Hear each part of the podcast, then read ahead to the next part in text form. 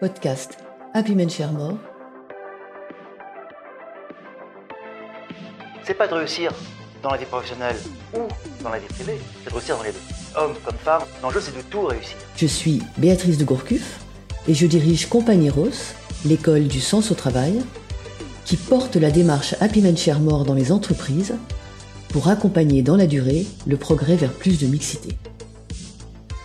Le progrès de la mixité, une question de temps, au propre comme au figuré. Podcast Happy Men Share More, juin 2022. Près de 15 millions de femmes travaillent aujourd'hui contre 10 millions il y a 40 ans.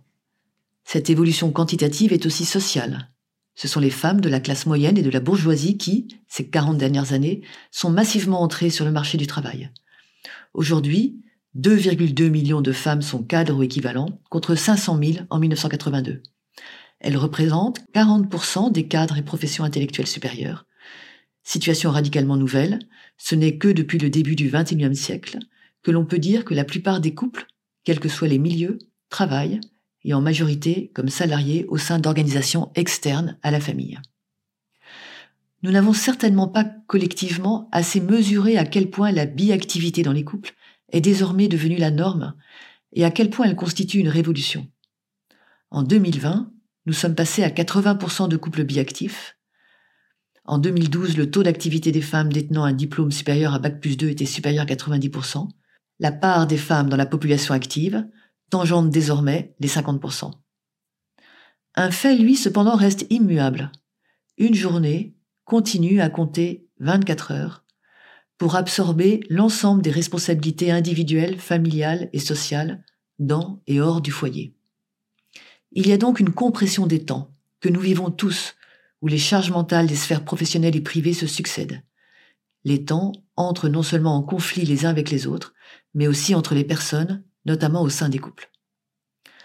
De façon très globale, ces éléments mettent en lumière très concrètement les tensions temporelles dans lesquelles s'inscrit la question de l'égalité entre femmes et hommes, et dans lesquelles les équilibres les plus intimes des hommes et des femmes d'aujourd'hui ont à s'ajuster. Happy Mort vous propose trois éclairages complémentaires pour appréhender ces tensions. Nous évoquerons d'abord le contexte général et inédit d'accélération sociale qui transforme en profondeur nos modes de pensée et d'action. Au cœur de cette trépidation permanente, nous parlerons du défi d'une écologie du temps pour les hommes, pour les femmes et pour les couples.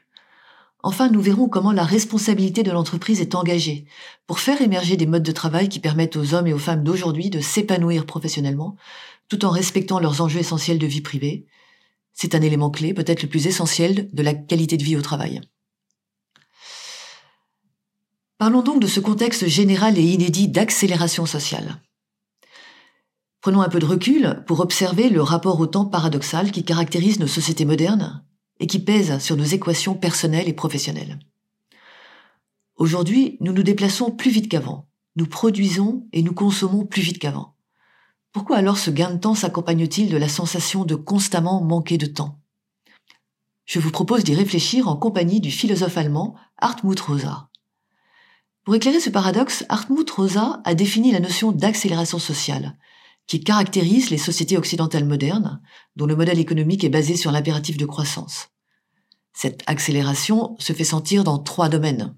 Il y a d'abord l'accélération technique et technologique qui s'est développée de façon spectaculaire depuis la révolution industrielle et sur laquelle il n'est pas besoin de revenir. Il y a ensuite l'accélération du changement social.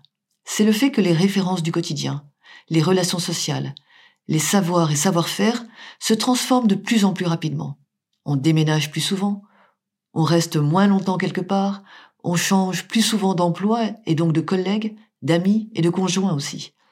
Le quotidien est rythmé par des modes de comportement social qui changent à un rythme toujours croissant, et l'individu doit s'adapter et se renouveler sans cesse pour ne pas glisser dans la marge de la société où il vit. De l'accélération technique et sociale résulte l'accélération de la vitesse de la vie. Le besoin d'augmenter sans cesse le nombre d'actions, d'événements vécus par unité de temps, de faire toujours plus de choses en moins de temps, alimente le sentiment diffus qu'on manque constamment de temps, qu'il y a toujours plus de choses à faire. Au nom de l'impératif de croissance, le rapport au temps est régi par la nécessité d'être performant. Si celui qui travaille n'est pas assez performant, il sera remplacé par quelqu'un de plus performant, de la même manière qu'une machine plus rapide sera préférée à une machine qui l'est moins. Le temps est devenu corrélé à la concurrence accrue sur le marché du travail et plus généralement dans la société en général. Il est devenu une sorte d'épée de Damoclès au-dessus de nos têtes, qui ne se limite pas qu'au monde professionnel. Mais s'il y a bien une accélération sociale, il n'y a pas d'accélération naturelle. Et la volonté d'accélérer se confronte à des limites, lorsqu'il s'agit par exemple de la reproduction des ressources naturelles, des capacités de notre écosystème à métaboliser, digérer les déchets produits par l'homme, ou encore des limites naturelles propres à l'homme dont le cerveau et le corps n'ont pas été configurés pour faire face à ces sollicitations toujours plus nombreuses et rapides. J'en arrive maintenant à mon deuxième point, le défi d'une écologie du temps pour les hommes, les femmes et les couples. C'est dans ce contexte de trépidation permanente, exaltant pour certains, fragilisant pour d'autres, de plus en plus sollicitant mentalement pour tous, que c'est peu à peu généralisé le modèle du couple biactif, notamment dans les populations cadres. Pour les couples, la question du temps se pose d'abord en termes quantitatifs. Il s'agit très concrètement pour le couple de faire tenir dans sa quantité de temps disponible le temps de travail de chacun et le temps plus ou moins compressible des responsabilités familiales et domestiques. Au fur et à mesure des évolutions professionnelles du couple, cet équilibre peut devenir, et devient souvent, à vrai dire, de difficile à très difficile à préserver. Comme dans un système de vases communicants, les exigences de la carrière de l'un des membres du couple vont peser sur sa disponibilité personnelle et familiale, ce qui va mécaniquement exiger de la part de l'autre membre du couple plus d'implication familiale, qui va se produire au détriment de sa propre carrière. Plus l'un des membres du couple accède à des fonctions de responsabilité ou de pouvoir, exigeantes en termes de disponibilité, c'est-à-dire de temps, plus cette mécanique de report du temps sur l'autre membre du couple est forte. Dans ce schéma, c'est traditionnellement la carrière des hommes qui est privilégiée, ce qui est un des éléments d'explication du moindre accès des femmes aux hautes responsabilités sociales et professionnelles. Il est essentiel de comprendre cette notion de vase communicant des temps, chez les individus comme au sein des couples, pour pouvoir inventer les modes d'organisation qui pourraient permettre aujourd'hui aux hommes et aux femmes de mieux déployer leurs talents. En 2020, les couples trentenaires ont le même niveau d'études, le même âge, les mêmes ambitions professionnelles. Le premier enfant arrive peu après 30 ans en moyenne, alors que les deux carrières sont lancées. 25% des femmes gagnent plus que leurs conjoints. Par ailleurs, deux revenus, donc deux carrières, sont indispensables dans la plupart des foyers, en particulier dans les grandes métropoles. Mais la question du temps se pose aussi en termes qualitatifs. Dans le cadre de nos vies intimes et sociales, nous mesurons forcément les effets induits de la grande accélération évoquée précédemment, à la fois technique, du rythme de vie et du changement social.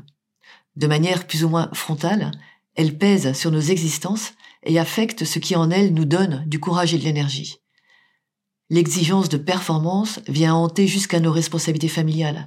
On cherche à tout contrôler, à gérer au mieux, à cocher toutes les cases, parfois au détriment d'une certaine qualité de présence au monde, à soi, aux autres, ce qu'Hartmut Rosa appelle la résonance. L'éducation des enfants peut en pâtir, mais encore plus souvent la santé du couple, qui peut progressivement devenir une simple entité de gestion partagée, performante.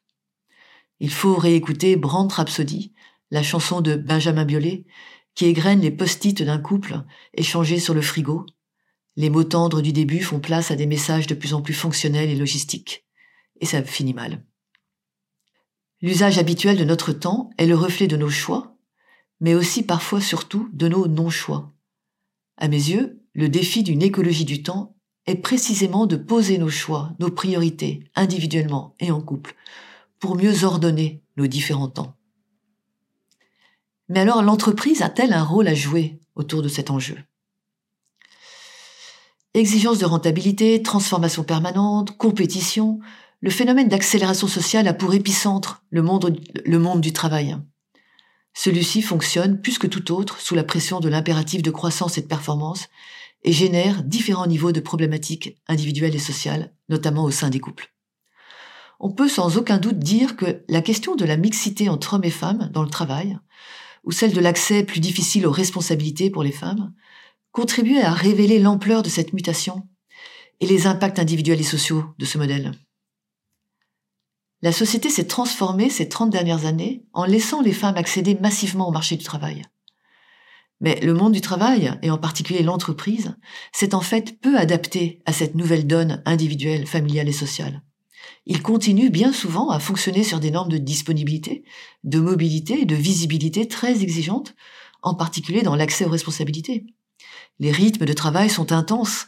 Pour la plupart des managers et dirigeants, les charges de travail sont le plus souvent élevées, voire très élevées.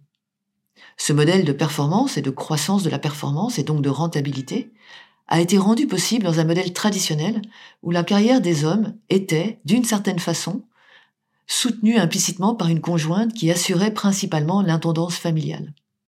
À un moment où l'accès des femmes aux plus hautes responsabilités sociales et professionnelles est appelé à se faire, dans un système qui n'a pas fondamentalement changé, les tensions sur le temps deviennent maximum pour les hommes comme pour les femmes, notamment au sein des jeunes couples. Les impacts sociaux négatifs de l'accélération sociale sont aujourd'hui manifestes. Multiplication spectaculaire des risques psychosociaux, stress, burn-out, dépression, forte augmentation du divorce qui en vient à faire douter de la possibilité d'une île où les couples seraient durables, aspiration de l'énergie sociale dans la machine économique au détriment des solidarités de proximité, difficultés éducatives les plus diverses où les experts viennent compenser auprès des enfants l'absence physique des parents. On considère aujourd'hui que la responsabilité sociale de l'entreprise est engagée dans les impacts environnementaux, sociaux et sociétaux de son développement. Il est possible, il est peut-être même probable, à défaut d'une mise en cause politique globale du système économique des sociétés dites modernes, qu'un jour on puisse rendre comptables les entreprises des dérèglements sociaux qui traversent nos sociétés modernes. La nouvelle donne à construire, c'est celle d'une vision ambitieuse, humainement et socialement, de l'inclusion des hommes et des femmes dans le monde du travail c'est celle d'un monde du travail qui se transforme profondément, de manière à proposer une véritable écologie du temps, c'est-à-dire qui permette à chacun de répartir sa quantité de temps disponible entre les différentes sphères essentielles de la vie, qu'on soit homme ou femme, parent ou célibataire, génération X, Y ou Z.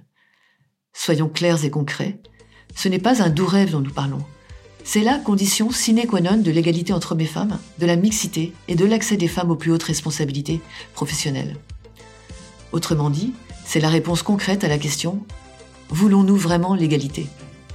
Si oui, nous avons à inventer et construire les conditions objectives pour que tous, hommes et femmes, nous puissions être engagés dans notre travail sans rien négliger de nos enjeux essentiels de vie privée et sociale, et sans que nos conjoints viennent compenser nos absences essentielles. L'Angleterre expérimente ces jours-ci la semaine de travail concentrée sur quatre jours. C'est une voie intéressante, parmi de nombreuses autres. Happy Man Shermore accompagne les entreprises pour accomplir cette révolution douce. Sa pédagogie est fondée sur l'exemplarité et les petits pas. Découvrez nos méthodes sur notre site happymansharemore.com.